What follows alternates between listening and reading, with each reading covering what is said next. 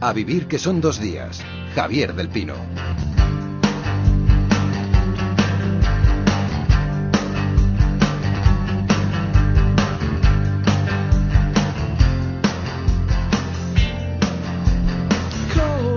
Tiempo para la lectura en A Vivir que son dos días. El libro que nos ocupa hoy no es ninguna sorpresa, lo que vamos anunciando unas cuantas semanas. Se han leído Misión Olvido, la última novela de María Dueñas. Pueden compartir sus impresiones con nosotros. Para ello tienen a su disposición el número de teléfono de este programa 902 14 60 60. Además pueden hacer también sus comentarios en avivir@cadenaser.com o a través de Twitter o de Facebook. Oscar López, buenos días. Hola, buenos días a todos. ¿Qué te ha parecido el libro? Pues bien, Cuidado yo- que está escuchando, ¿eh? Lo sé. Hola María. Hola, Javier, buenos días. ¿qué Bien, tal? bien, bien. Yo lo he pasado, lo he pasado bien. Entre otras cosas también porque es una novela muy distinta a la anterior, lo cual para mí ya es de agradecer en los escritores que no se repiten. ¿eh? Quiero decir que no tienen, tiene poco que ver. Hay Ma- cosas parecidas pero poco que ver. Manu Verástegui, ¿cómo estás? Hola, muy buenos días. ¿Qué te ha parecido a ti?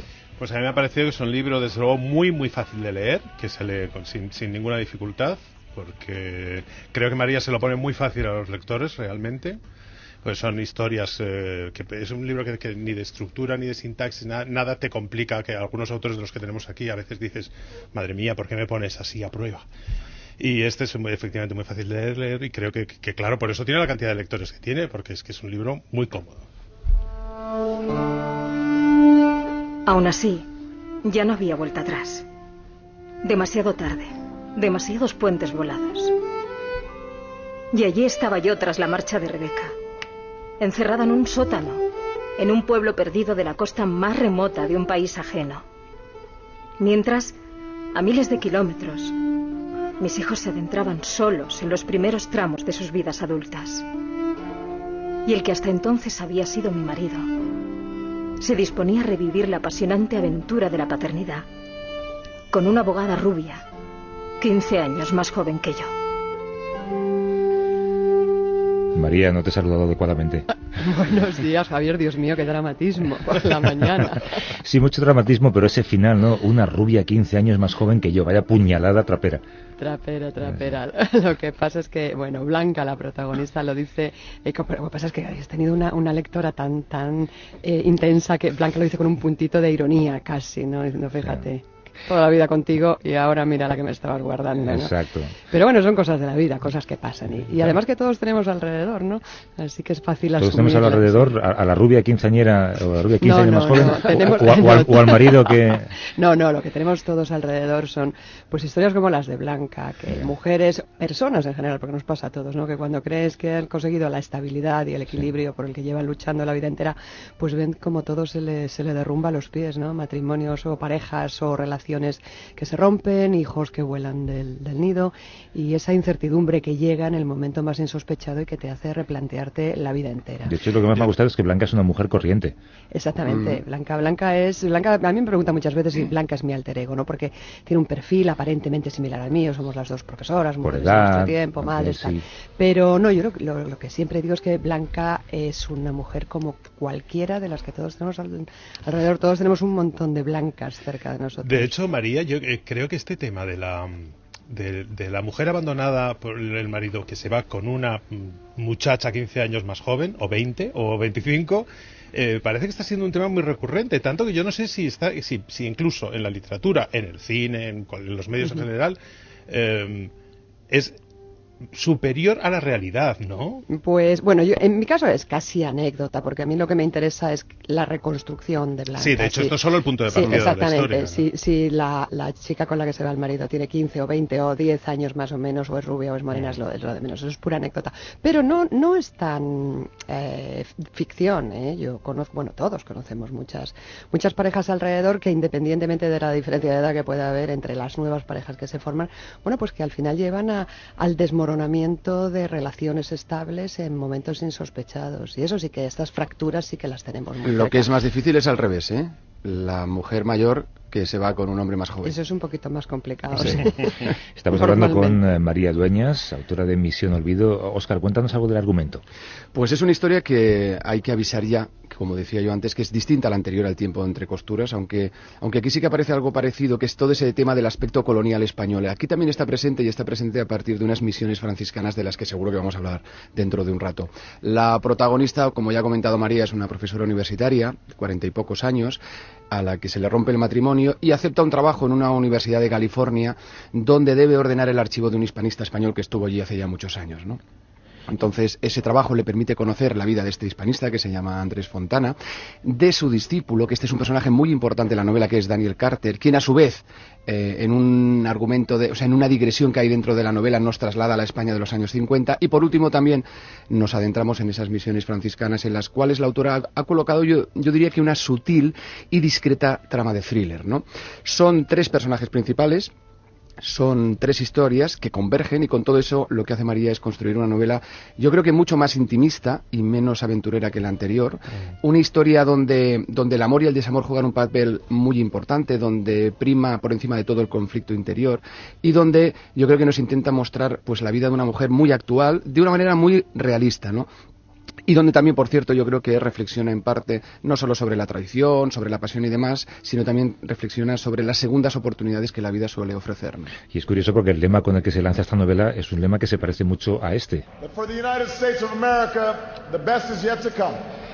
Lo mejor está por llegar. Deberías bueno, demandar a Obama. ¿eh? Bueno, eso me encantó. Yo el otro día estaba en, no recuerdo ya en qué ciudad porque voy de un sitio a otro, pero estaba en un hotel por la mañana a punto de entrar en la ducha y tenía la televisión puesta y viendo toda la historia de Obama que fue apasionante. Y cuando le oí la frase dije, bueno, es que estamos en absoluta sintonía. Vamos a ver si, si ojalá todo eso acaba de ser verdad. Sí, pero tú te refieres en la novela o usas ese lema para hablar de las segundas oportunidades que siempre son factibles, ¿no?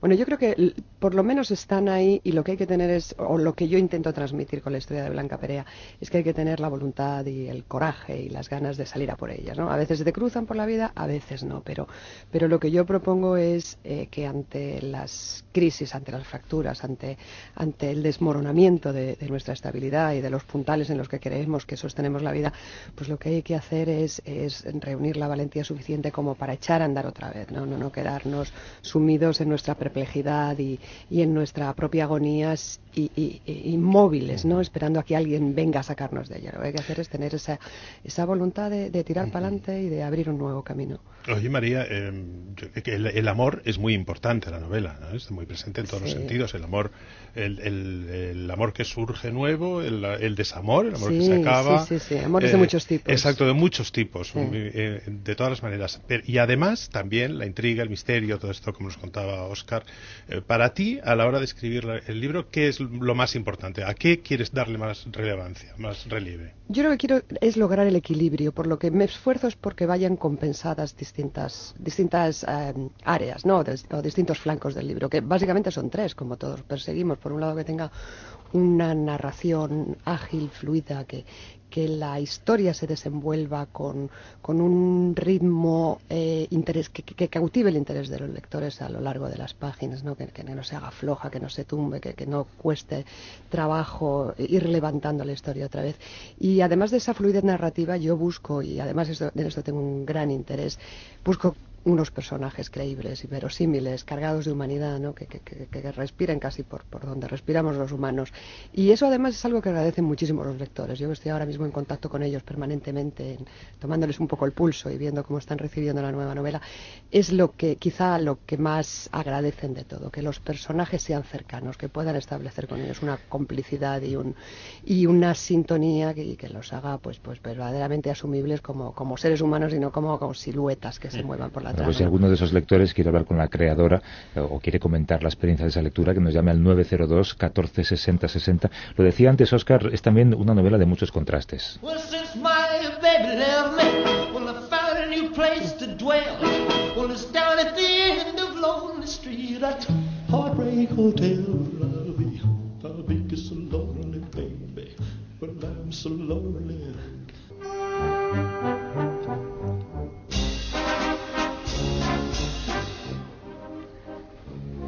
Son músicas que aparecen en el libro el Elvis que Daniel Carter deja atrás en los Estados Unidos y el Suspiros de España que encuentra cuando llega a nuestro país. Eh, María, ni tú ni yo conocimos esa España de los 50, pero el Estados Unidos que retratas, por lo menos el universitario, se ajusta mucho a la realidad. Se ve que lo conoces bien, ¿eh? Sí, es un territorio que, que he transitado en, en, numerosas ocasiones de mi vida y lo que yo hago es reconstruir un, campus ficticio, el de la pequeña Universidad de Santa Cecilia en California, que en realidad no existe, pero que reúne mucho de la esencia de, distintas universidades las que yo he pasado temporadas de, de mi vida y luego lo contrasto todo eso ¿no? con nuestra España de los, de los 50, que fijaos qué contraste había. ¿eh? Claro, y por eso escogiste a un norteamericano para contrastar, ¿no? Exactamente, a mí me apetecía volver los ojos a, a, nuestra España de entonces, pero con una mirada distinta, con la mirada del otro, ¿no? Muchas veces es más, más lúcida y más sensata que la nuestra, por, porque por una objetividad por medio que nosotros no, no tenemos. Y claro, aquella España de los finales de los 50, cuando empiezan a llegar las bases americanas, que era pues todavía cartonada, reprimida, muy, muy grisácea, arrastrando muchas carencias en todos los sentidos, pero quizá por ese exotismo, pues para esta, para esta gente que viene de la América de los fabulosos años 50, de los Cadillac de Elvis, de los electrodomésticos y, la televisión, pues todo, todo le resulta tremendamente eh, eh, dramático el contraste en todos los sentidos, ¿no? en lo social, en lo estético, en la esencia. Y por eso precisamente yo creo que les seduce más todavía. Y bueno, pues como, como venía por aquí Hemingway en aquella época, Orson Welles, ¿no? Todos aquellos que nos visitaban y que se quedaban un poco colgaditos con nuestra historia porque les parecía que, que venían otro planeta, eran casi como marcianos. Y además, a, a través de esta mirada de, de, la persona que viene de fuera, con, con la mirada nueva, ¿no? Sí. Eh, aprovechas para hacer un homenaje a través de Ramón J. Sender, que es el motivo de su estudio, por el que uh -huh. viene a España, un homenaje a los eh, escritores exiliados. Sí, yo tenía un, precisamente también por mi experiencia en, en, vida de campus americana he tenido compañeros, colegas, amigos que han sido discípulos de, de aquellos de aquellos maestros, ¿no? de aquellos hombres que bueno se fueron después de la guerra exiliados y que fueron acogidos con una enorme generosidad por, por universidades americanas y desarrollaron el resto de sus carreras en ellas. Y a mí me interesaba particularmente Sender en, en sus dos vertientes, el Sender escritor prolífico, un autor muy muy eh, creativo y muy rico, muy fértil en su producción literaria, que es el que persigue Daniel Carter cuando llega a España.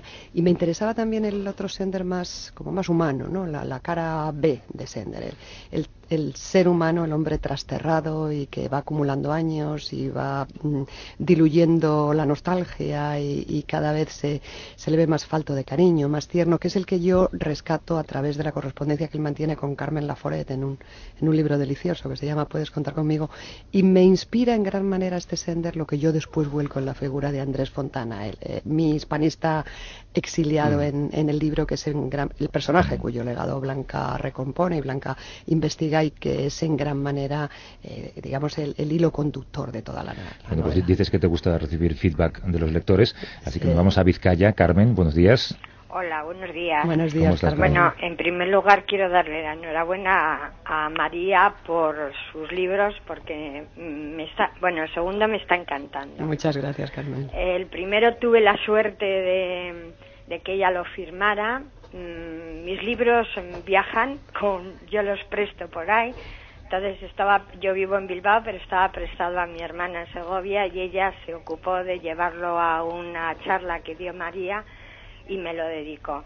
Entonces, le doy las gracias. Muchas gracias a ti y a tu hermana, las dos. Y, y decirte que, bueno, que me encantó el primero, pero este segundo, o sea, yo estoy, me, me siento un poco identificada con el libro, ¿no? Con esa sociedad de los años 40, mm, 50 y esa incultura que teníamos, ¿no? Esa diferencia entre los americanos y los españoles eh, cómo mm, solventaban esas situaciones lo, mm, la profesora que va mm, pues de aquí de España mm, con un rencor increíble hacia su pareja y su amiga americana cómo celebra esa acción de gracias aquel, aquel año. Bueno, mm, a mí me ha emocionado en muchísimos aspectos. Entonces quiero darte la enhorabuena por permitirnos el, el, bueno, el distraernos de esa forma. Gracias, Carmen. Muchas un abrazo. Gracias, Carmen. Un abrazo. Claro.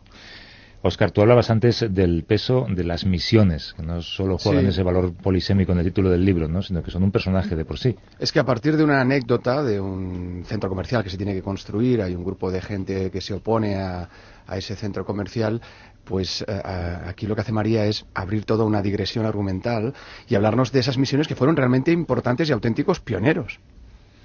Sí, exactamente. Es que toda la, todo el legado aquel de, de la California española, aquello era Alta California española. Se conocía en aquellos tiempos en los que todavía no se había oído en aquella tierra ni una sola palabra de inglés.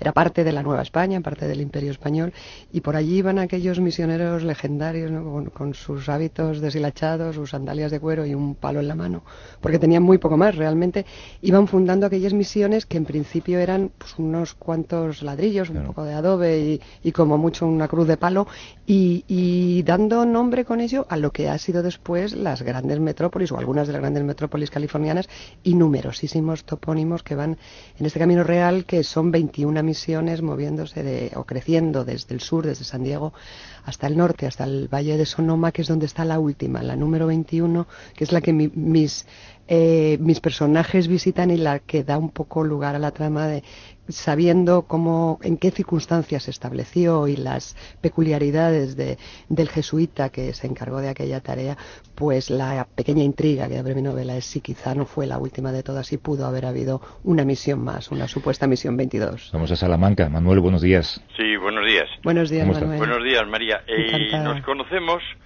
por, por email, porque te mandé un email una vez, el primer libro, sobre Entre Costuras, donde, donde te dije que, que, estaba enamorado de Sira, claro.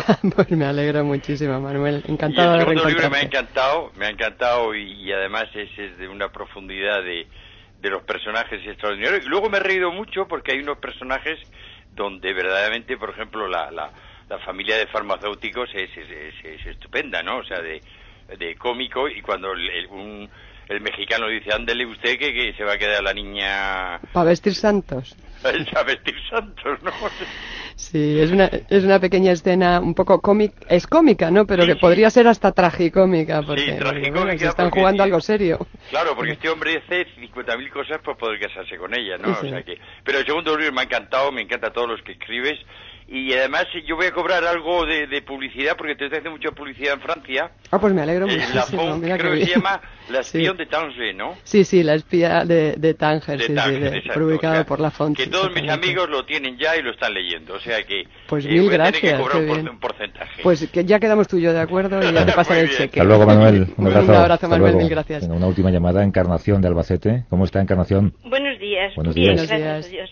Eh, que sobre todo mm, mm, darte la enhorabuena porque mucho me gustó entre costuras, pero este me ha llenado hasta el fondo, pues de quedarme hasta las dos de la mañana leyendo y eso que soy una señora ya mayor, ya tengo 77 años. Casi. Eso no es mayor, hombre. Nada, está estupenda usted. y lo que siento muchísimo es no poder haber estado, que después me lo dijo mi hijo a toro pasado, que estuviste aquí dando una charla. Sí, estuve hace unas cuantas semanas. sí y me lo dijo ya mi hijo muy tarde. Me ha gustado muchísimo porque desde el primer momento yo soy una persona que me meto en el personaje y cogí el personaje de Blanca para mí y, y ha sido fabuloso. Me ha gustado muchísimo del principio al final. Ya digo que eran las dos de la mañana y seguía leyendo. Pues no se le puede dar eh, mejor piropo a un escritor. No, desde luego que no, Encarnación. Hasta luego, Un millón de gracias. Hasta siempre. La verdad es que, bueno, como, como veis, los lectores es que es, bueno, yo no puedo hacer menos que, ir a verles y, charlar con ellos y tomarles, como os decía antes, un poco la temperatura, porque el recibimiento siempre está siendo muy, muy cálido y muy, muy grato. Y yo, bueno, pues encantada, porque ellos fueron realmente los lectores los que levantaron el tiempo entre costuras y los que están volviendo a hacer lo mismo con mis Oye, hablando del tiempo entre costuras. Sí. Me llamo Sira Quiroga y soy costurera.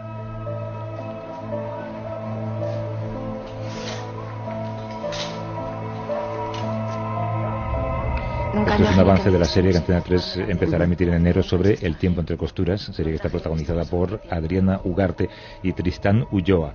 Eh, visto la serie ya, ¿no, María? La he visto, no entera, pero he visto grandes, grandes partes de ella y he estado un par de días, estuve en su momento un par de días en el rodaje, he supervisado los guiones. Yo creo que está quedando muy bien, yo creo que va a gustar muchísimo. Han hecho un esfuerzo enorme en todos los sentidos, ¿no? Económico, por supuesto, pero de medios, de talento, de de todo han rodado en los escenarios, en las localizaciones originales, han reconstruido todo aquel Marruecos delicioso de tiempos del protectorado, aquel mítico Tánger de los años 40, después han venido a España, Portugal, y bueno, Sira en el, en el papel que hace Adriana está magnífica y yo creo que va a gustar mucho a los lectores. No es el libro, es otra cosa. eso, eso, estaba pensando yo y me hacía pensar que normalmente los autores no se quieren implicar en las versiones cinematográficas. Yo me he implicado muy poco, ¿eh? Yo me he implicado, solamente he supervisado los guiones, ya en el resto de, la producción, de la realización. No he tenido nada en absoluto que ver, ni en el casting, ni, ni en nada de nada.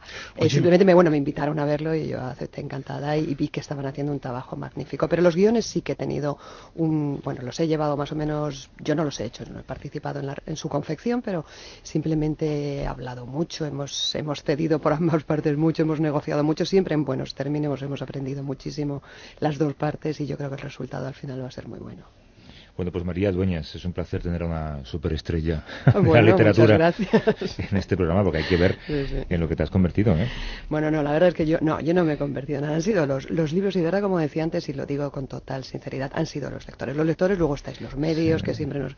Me Además, leí una cosa tuya, creo, en el Huffington Post, en la que explicabas como lo mucho que te gusta hacer gira, ¿no? que es tu única manera de estar en contacto con la gente que te lee. Claro, es que yo creo que, que para mí, o para los escritores en general, pero bueno, yo hablo de mí en particular, eh, es muy grato, primero porque recibes esta cordialidad y este cariño por parte de todos. Pero es que además aprendes muchísimo, porque vas viendo las sensaciones que hay, los que le gustan, lo que no, vas acogiendo el tono y todo eso te crea un bagaje después de, datos que, los, los, los, puedes después volcar en próximos trabajos. y luego por próximos trabajos, ¿cómo van esos próximos trabajos? Bueno, próximos que vengan en un futuro que no sé cuándo llegará. Ahora vacaciones. De momento, desde luego. Es que estará tu editor ya frotándose las manos y no salgo. No, no, nada, nada, cero, no hay nada a la vista. Estoy totalmente bipolar, porque ahora mismo es que estoy con, con dos circuitos funcionando en la cabeza. Por un lado llevo esta promoción de Misión Olvido, que como, como os decía, que para mí es muy grata y, además yo creo que se lo debo a los lectores, ¿no? que ellos pues les gusta que les cuentes qué, qué hay detrás de tu montaje, cómo creas los personajes, cómo trabajas, cómo te inspiras. Y yo creo que es una muestra de, de gratitud y de debido reconocimiento hacia, hacia quien hace tanto por los libros. Y por otro lado, sigo con la promoción internacional del tiempo entre costuras, que también sigue dando guerra, guerra de la buena, pero sigue dando trabajo. Entonces no hay tiempo en mi, ni, ni, ni espacio en mi mente para un tercer proyecto consolidado. Tengo un par de ideas, pero ya veremos. Pues gracias por ese ratito para nosotros. Muchísimas gracias a todos vosotros, a vuestros oyentes. Un abrazo a todos. Chao.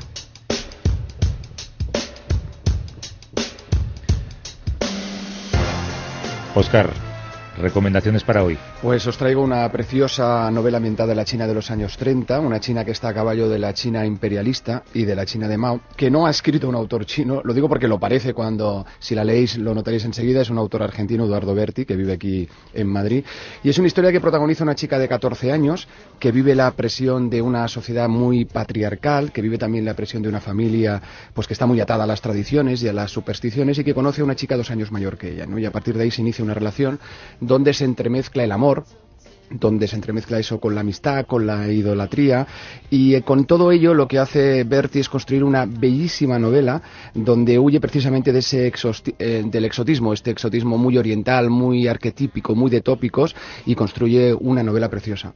El país imaginado de Eduardo Berti. ¿Y tú, Manu? Pues mira, Oscar, qué casualidad, yo traigo otra novela preciosa. ¿Ah, sí? si no, no la recomendaría. Efectivamente, pero esta a lo mejor la ambientación, el entorno te resulta más exótico. Es La memoria de unos ojos pintados de Louis Jacques. Mm. Luis Jacques, el Luis Jacques. El Louis Jacques.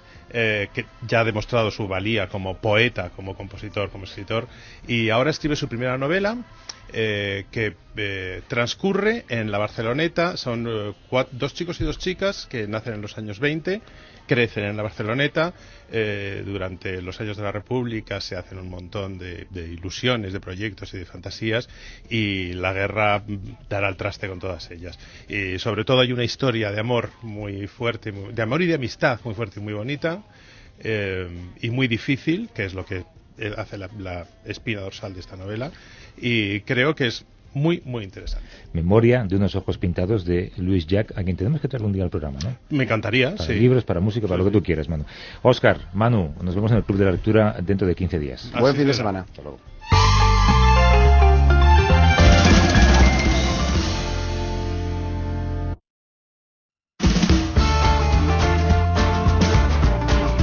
En la cadena Ser, a vivir que son dos días. Javier del Pino.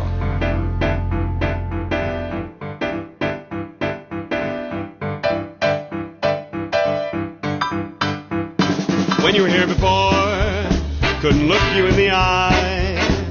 You're just like an angel. Your skin makes me cry. You float like a feather in a beautiful world. I wish I was special. You're so fucking special. But I'm a creep.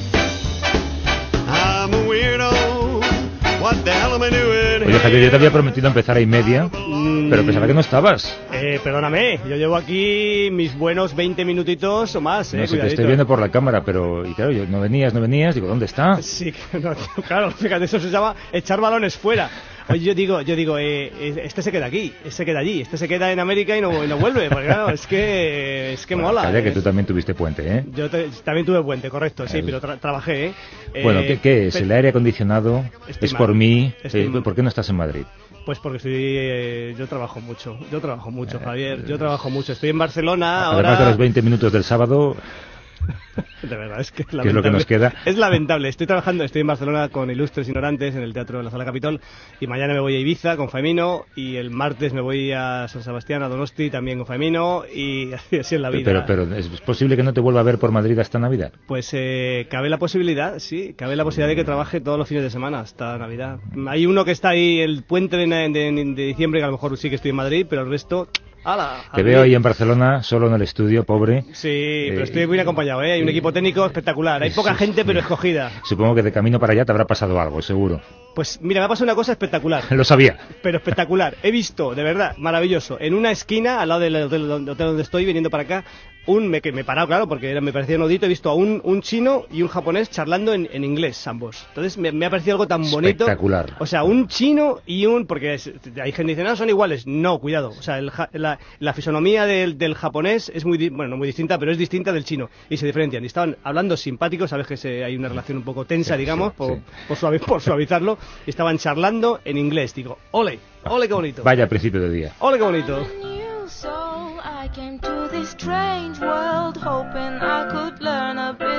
Bueno, aquí estamos, Javier, para hablar de salud mental y de bienestar, lo sabes Venga, muy bien, estamos vamos haciendo un trabajo de epistolado fantástico. Vamos allá. Eh, como siempre, pedimos a los oyentes que participen con nosotros. Paqui, ¿cómo pueden hacerlo? Pues a través del teléfono 902 14 60 60, a través de este teléfono pueden llamar y hacerle una pregunta a Javier Cansado para ese consultorio yermo absolutamente. Es tremendo, es que Vacío, se oye silbar por ahí.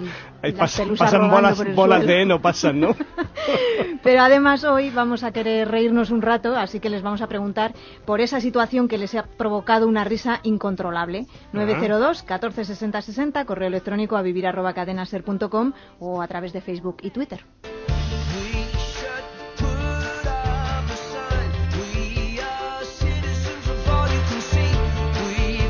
Javier, tú y yo hemos hablado en alguna ocasión, tienes una pesadilla recurrente, Sí. eh, que es estar en el escenario y que entre el público haya una persona que no se ríe Sí, eso- nunca. Eso es, bueno, más que pesadilla se concreta. Se concreta. Siempre hay alguien en el teatro que cuando en fin, das las luces para saludar, porque durante la función obviamente no ves nada, entonces siempre hay alguien en el teatro, poca gente afortunadamente, que tiene una cara seria, como de estar un poco hasta enfadados, sí. Y, y- a ti en el escenario nunca te ha dado una risa inevitable, porque el otro día cuando estuve viendo, tú Sí, sueltas me- ahí una cantidad de frases río, seguidas, Yo me río.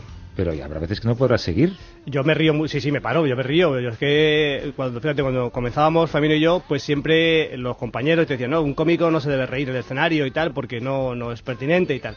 Pero claro, lo pasábamos tan mal, porque yo me reía tanto con, con Famino, y entonces decidimos reírnos. Y entonces el espectáculo está lleno de, de- como improvisamos mucho, pues nos reímos y tal. Y bueno, es un espectáculo vivo, caramba.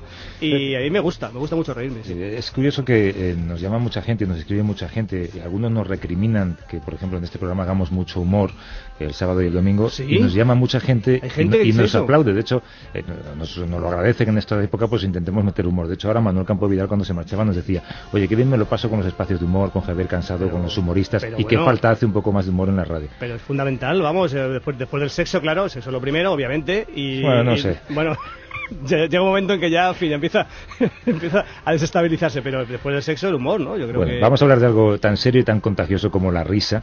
Para ello hemos invitado a toda una experta en el tema, se llama Ana Sierra, es psicóloga y risoterapeuta.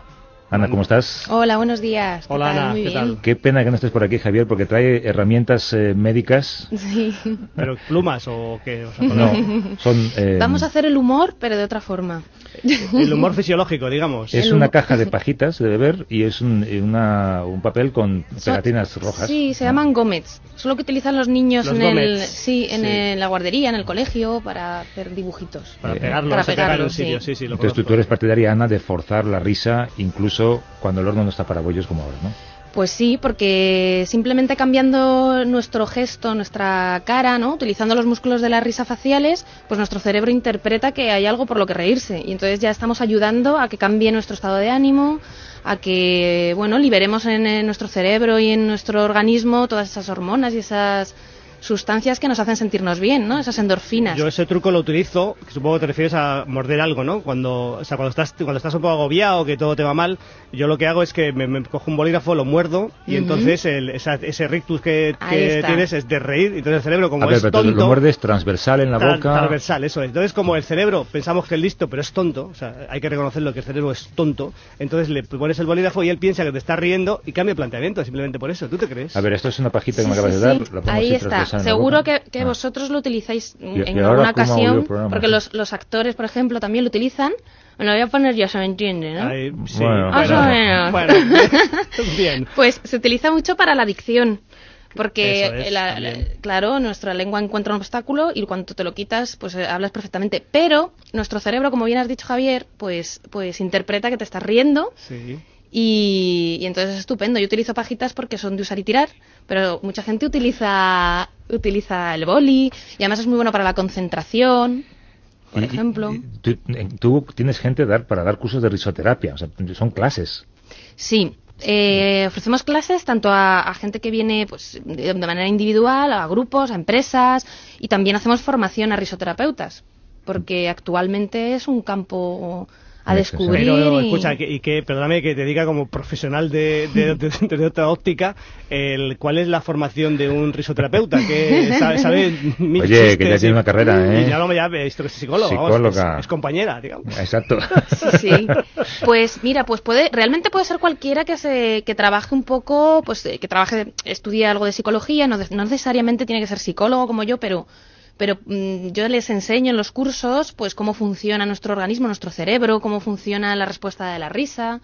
Y, y sobre todo en habilidades de terapéuticas, como cualquier terapeuta, ¿no? Acompañar, eh, facilitar, eh, pues entender un poco la empatía también. Pero pues, Ana, entiendo que tienes que lo que buscas es que se ría el paciente o la- el grupo o lo que sea, Sí. ¿no? O sea, te- tendrás que tener, un- tendrás que tener unas, unas herramientas. para Claro, y luego hay estrategias, claro, hay Ah. técnicas concretas. Claro. Pero no solo hay técnicas para reírse a carcajada, por así decirlo. Tened, tened en cuenta que son como unas dos horas la sesión, hay sesiones más largas, y, y no pueden estar dos horas riéndose sin parar. También hay ejercicios más tranquilitos. como To- de- Todo con moderación en la vida.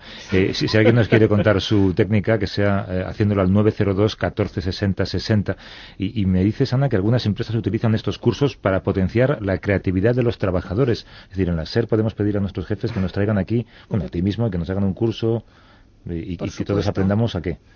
Pues eh, primero a reducir estrés, si lo tenéis, que no lo sé, pero vamos, a todos nos viene bien, ¿no? Un poquito liberar la tensión a través de la risa. Pero es que está demostrado que con, con, eh, con menos estrés, ¿no? Con menos ansiedad y con más, mejor estado de ánimo, pues la gente es más creativa.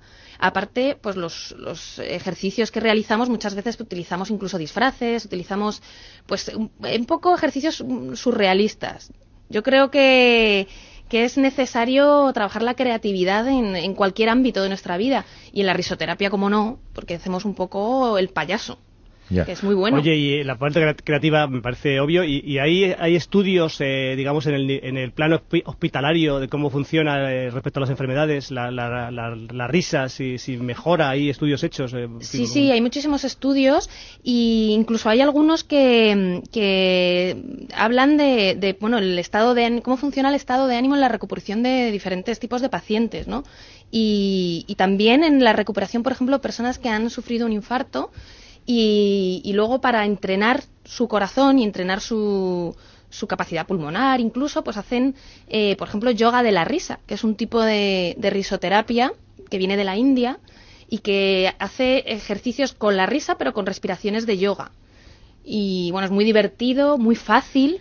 Mira, me da pena que no estés aquí, Javier, Qué porque pena. eh, Ana eh, se ha ofrecido a buscarnos nuestro punto G, con J, que nadie... G de- Punto G de GG. De GG. Ah, Exacto. Vale, vale. Y eh, yo no sé si en la distancia Javier podría encontrar el suyo, eh, Ana, o hay que estar aquí. Sí, sí puede. Mira, yo he traído los gómez estos que vamos a utilizar, que es para ponernos, ponérnoslos en la nariz como si fuéramos payasos. ¿Queréis ponéroslo? A ver, Muy bien. por favor. Y como, y como no llego a ti, A mí me da, un Javier, me da un poquito de reparo, ¿eh? Lo Que reconozco que me da, fotos. fíjate. te vas a tocar tú a ti mismo tu punto G. A ver, yo estoy, te estoy viendo, Javier, muy bien. Ahí, muy bien así. tocado. Pero Vale. es que además, fijaos, nos tocamos el punto G, yo no sé si notáis algo o no, pero tienes que moverlo, claro. Mueve, Ah, mueve, ahí, ahí, ahí. Vale, yo lo estoy moviendo. Básicamente la punta de la nariz. La Bueno, punta de la me- nariz, a mí me, ahí. pi- me pica un poco en eso, si, si estoy haciéndolo bien. Eh, pues higiene, sí, pues Javier, sí, eh, puede, puede que sí. Porque yo os cuento, no solo el punto de la risa como tal, porque bueno, parecemos payasos aquí con este punto rojo en la nariz, sino que estáis, estamos estimulándonos un punto de activación, de activación mental, un punto de acupuntura de activación, incluso conectado con, con nuestros órganos sexuales, fijaos chicos. ¿Eh? Activa la- las hormonas porque activa el estado de ánimo también. Ya me empieza Lo a gustar. relaciona. Yo del picor ese que ¿Lo has estás dicho viendo? no sé, ¿Lo pero... estás viendo ahora, Javier? No, no lo veo. No, no está, no, no está puesto en la No, no, no, digo, eh, tú, internamente. Ah, sí, sí, sí, sí, sí, yo me noto. Yo me noto que, en fin, me estoy poniendo muy tonto. Sí, y además es gracioso porque, bueno, en, en cur- en cursos en los que eran solo mujeres, por ejemplo, sin decirles nada, decía, tocaos aquí, tocaos aquí.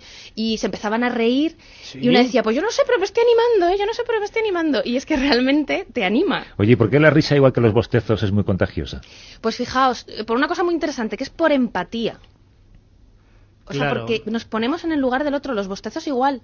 Todos hemos bostezado alguna vez en la vida y sabemos qué se siente. Y se siente placer, realmente, relajación, nos gusta bostezar. Y con la risa lo mismo, escuchamos a alguien reírnos y es como por empatía o por envidia, ¿no? Si queremos llamarlo. Sí, este se ríe, pues se va a enterar, yo también. Oye, y escucha, ¿y, y cómo, cómo empezáis la sesión? ¿Te empiezas tú riendo o alguien, en fin, eh, la risa es muy, muy contagiosa, obviamente, pero ¿cómo se hace? ¿Cómo llegas Pues, a que la gente empiece a carcajearse? Eh, lo primero que hago es una, lo que yo llamo una relajación risoterapéutica. La relajación risoterapéutica eh, son estiramientos, gestos, es mucho de expresión corporal para precisamente para destensar nuestro cuerpo y calentarlo para luego la risa y respiraciones, etcétera. Y bueno, y luego les pongo o se ponen el punto G, se lo tocan un rato y eh, con las pajitas eh, estamos cinco minutillos mientras les explico en qué consiste la clase y entonces ya están preparadísimos. Oye, nada, vamos a decirle a Javier que estoy viendo que ya Yo deja, sigo. puede dejar la un nariz. vicio. Sigue, dale es que, que, te es con que la nariz. mola, ¿eh? Es ¿A qué te ha gustado?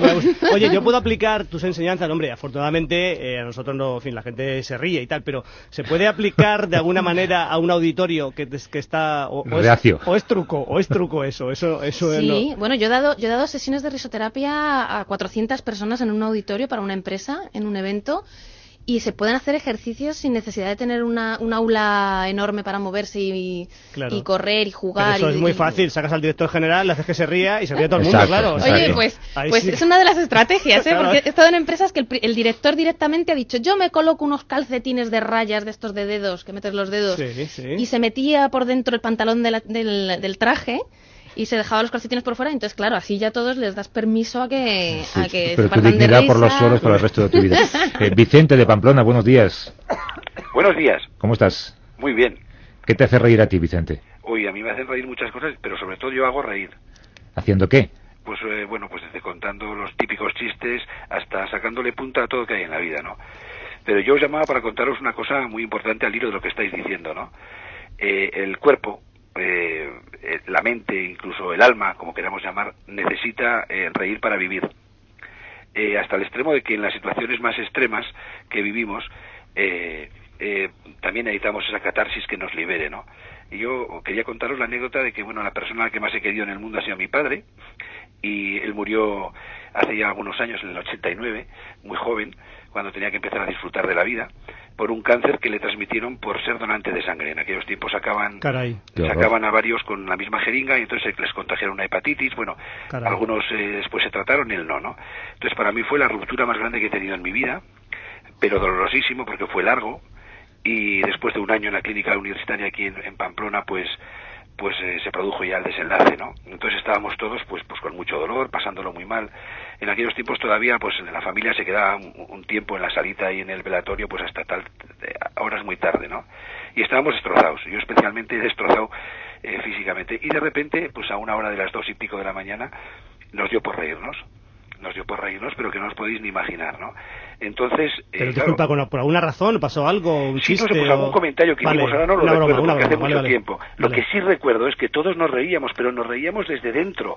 Y entonces eh, eh, a la vez sentías eso de decir, pero hombre, ¿cómo puedo tener eh, en fin, esta falta de respeto de reírme ahora, no? Y, y luego yo al tiempo ya lo interpretas cuando asimilas una cosa como, como lo más triste que te puede ocurrir, que es la muerte, ¿no? De un ser querido. Y, y entonces pues, pues te das cuenta, ¿no? Que realmente el cuerpo, ¿no? Cuando ya es llevado al extremo y tal, lo necesita. Es un mecanismo de defensa, ¿no? Eso es un mecanismo de defensa. Es, es lo que siempre comentamos cuando, cuando uno bosteza, que comentabais hace un momento, ¿no? Sí. Ay, eso que haces así para liberarte, bueno, pues la risa yo creo que es todavía más profunda, ¿no? Gracias, Vicente. Un abrazo. Estoy, estoy de acuerdo. Hasta luego, Vicente. Adiós. Se marchó.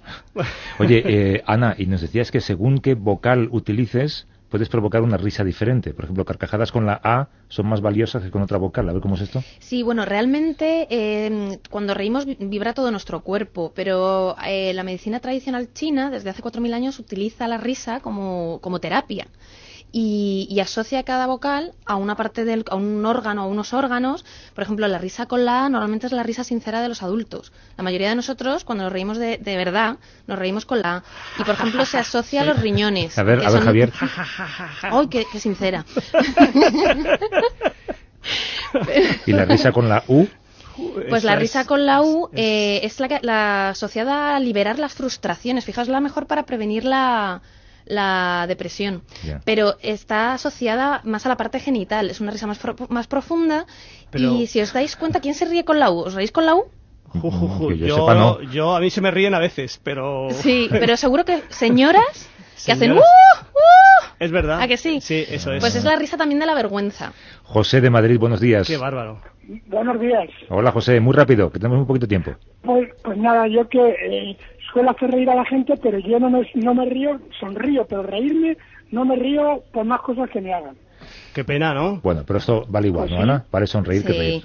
Además es que muchas veces no tenemos la sonrisa puesta en la cara, pero la tenemos por dentro, la sentimos. La sonrisa interior, esta, esa sensación, es casi más valiosa que tener puesta una sonrisa pe- perenne en la cara, ¿no? ¿Y la risa con la O?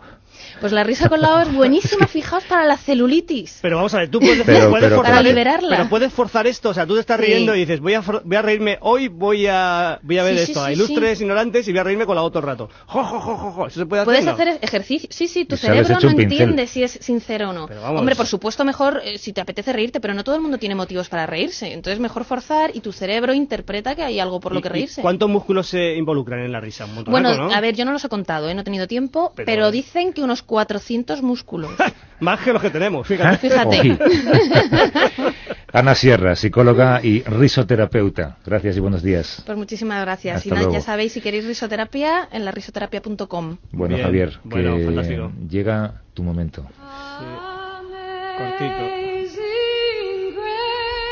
Tus eh, decenas de miles, cientos de miles, millones Mira, el- eh, de esto fans. me lo, me lo ha sugerido un poco el... Saben el- muy bien La cosa esta del qué es Petrus. este momento. El ¿Cómo se dice? ¿Petrus o cómo se...? Cómo, sí. Es eh, David Petraeus, el el- director de la CIA que ha dimitido por un affair. Ha dimitido porque Exacto. ha tenido un criterio pobre... Este es el momento, espera, en el que Javier Cansado habla bien de algo. Adelante.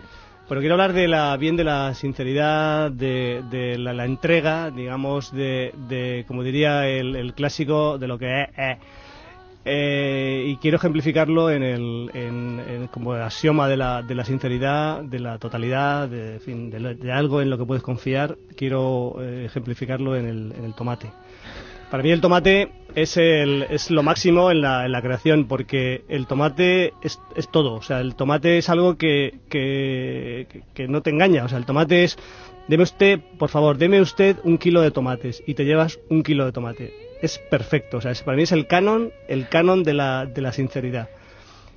Y sin embargo, sin embargo, eh, la música. Sin embargo, hay algo que me cae muy mal, que es el, el- el cinismo. En fin, yo entiendo que la gente ha de sobrevivir como sea y el cinismo se utiliza fundamentalmente para eso. No tanto para el engaño, que también, sino bueno, para, para salir adelante. Y yo creo que el, el ejemplo del cinismo yo lo en- encuentro en, en dos hortalizas, eh, en una menos, que es el, el, el puerro. El puerro es, un, es una engañifa, porque el, el puerro dice, deme usted, un kilo de puerros. Dice, le quito lo verde, y dice, pues sí, claro. Pero me lo, podía, me lo podía pesar después, pero bueno. Pero para mí el ejemplo máximo, eh, y fíjate que le tengo cariño, eh, pero el ejemplo máximo del, del cinismo, del, de lo ruin, del engaño, está en el, en el aguacate. El aguacate es un... Es, eh, sí, es, Esto es- no lo voy a venir. es muy, es muy rico, eh, favorece la circulación, tiene, en fin, es- tiene muchas ventajas. Pero, pero es, es mentira, es filfa. O sea, el- tú compras un aguacate, alguien por favor que se preocupe en pesar la piel del aguacate y el hueso y luego la carne del aguacate.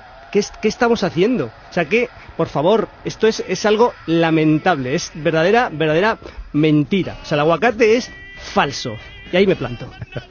Viva el tomate, que se une ya, a la lista en la que están las llamas, los nombres adecuados de festivales, El, el, el ajo. el ajo, El ajo. abajo el aguacate, Abajo el que es uno de los aguacate. pingüinos emperador, Es una- es a lamentable. los nombres no adecuados de festivales. Es lamentable, es lamentable, por favor. Bueno, Javier, Me voy. sábado que viene. Un abrazo. Aquí, adiós.